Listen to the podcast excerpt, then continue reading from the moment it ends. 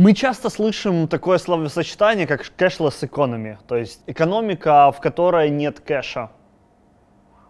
А, нам всякие чиновники продают это как прогрессивную идею про то, что кэш это пережиток э, прошлых столетий, что людям не стоит использовать бумагу для того, чтобы совершать свои платежи, что электронные валюты это стильно, модно, молодежно, прогрессивно.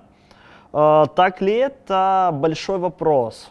Потому что под словом cashless economy, под словами cashless economy, чиновники понимают ситуацию, в которой у них э, цена печати новых денег состоит в цене нажатия на одну кнопку на компьютере, потому что для того, чтобы напечатать новые деньги в ситуации кэша, нужна бумага, нужна краска и какие-то затраты нужно, э, как бы, нужно затратить. В ситуации, когда у нас есть кэшлес, и все подряд, все, все люди на Земле пользуются исключительно электронными деньгами, при этом фиатными деньгами, в этой ситуации цена создания новых денег, она стремится к нулю.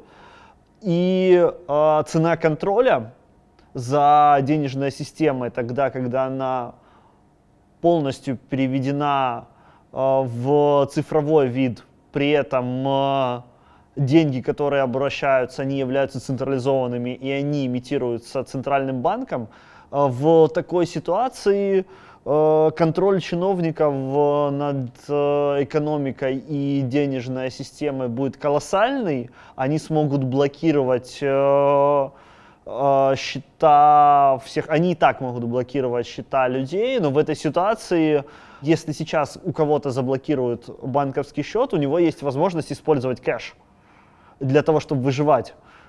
В данный момент, если у кого-то будет заблокирован банковский счет, то этот кто-то будет иметь возможность э, использовать кэш для того, чтобы выживать. И в принципе, так или иначе, у каждого человека э, есть в кошельке в данный момент деньги, и он понимает, что с его карточкой может что-то произойти, технический сбой, он никогда не думает о том, что выйдет там судебное постановление, о том, что у него заблокируют э, счет. Но то, что технически могут быть какие-то перебои с его банком, Э, каждый человек понимает, и он поэтому всегда держит какой-то запас наличности для того, чтобы расплатиться в ситуации, когда э, платежный терминал или банковская карта вышли из строя.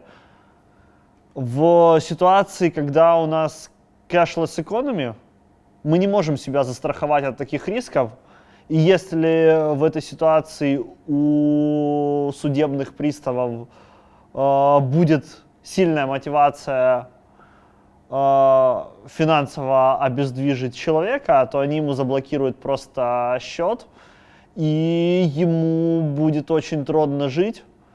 И э, понимая это, э, легальные или нелегальные формы наличности или заместителей наличности будут возникать, и это просто неизбежно. Небезызвестный экономист э, Людвиг э, фон Мизес сформулировал так называемую теорию или гипотезу о невозможности социализма, состоящую в том, что у нас э, есть субъекты, которые действуют в рамках своих интересов и которые во время своей собственной деятельности аккумулируют ту или иную информацию. И информация на рынке, то есть, то бишь у каждого субъекта разная.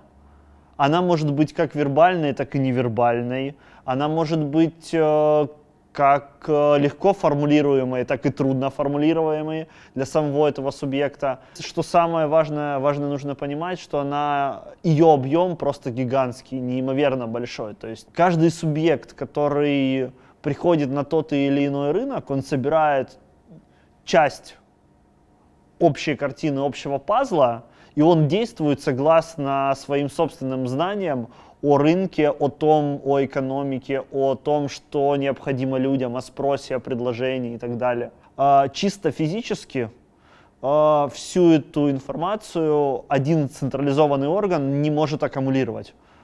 э, даже если он поставит себе такую задачу, у него просто не существует инструментом, каким образом он смог бы аккумулировать всю эту информацию. Более того, еще и существует так называемый эффект наблюдателя. Тогда, когда если мы э, ставим какие-то эксперименты, то субъект, зная, что над ним ставятся эксперименты, он меняет свое поведение. То есть если мы спросим, э, хочешь ты кофе, ты с большей вероятностью захочешь кофе, просто потому что тебя об этом спросили.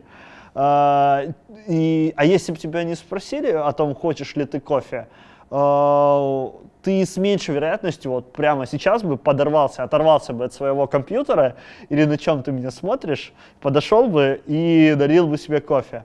Просто потому, что э, в ситуации, когда задают человеку вопрос, хочешь ли ты кофе, он э, в зависимости от этого вопроса меняет свою собственную деятельность. Он меняет, э, чередует мысли в своей голове, он приоритизирует мысли о кофе, чем о том, о чем он думал до этого. В этой ситуации э, в неискаженном виде аккумулировать всю информацию с рынка централизованный субъект просто физически не может.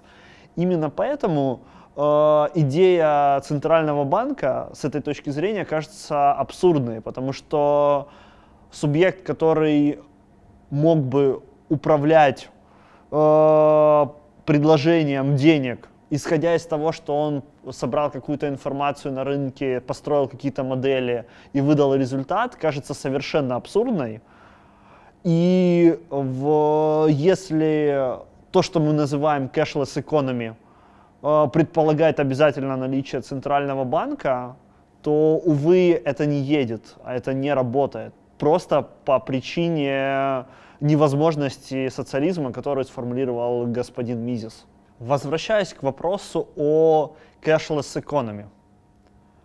Важно понимать, что в ситуации, когда мы даем слишком большую власть и надзорные функции э, регуляторам, э, центральному банку и другим чиновникам и министерствам, в этой ситуации мы формируем то, что назвал бы статистик и бывший трейдер Насим Талеб, мы формируем антихрупкую банковскую систему. Банковскую систему, которую очень просто сломать, потому что слишком много субъектов, которые принимают э, важные решения о блокировке, разблокировке, открытии счетов, закрытии счетов.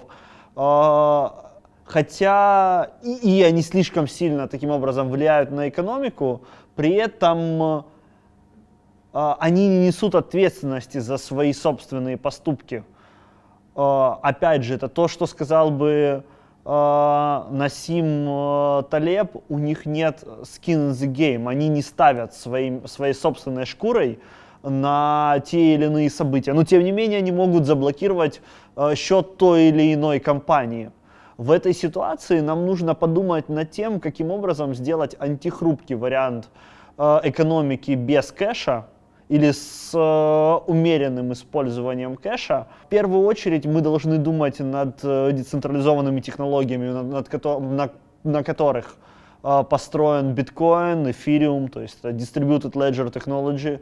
В первую очередь нам нужно думать о таких вещах, как устойчивость цензуре, то есть э, та потенциальная антихрупкая банковская система, она должна быть не просто стойкая к цензуре, как биткоин. Она, она должна быть более стойкая к цензуре, чем э, биткоин.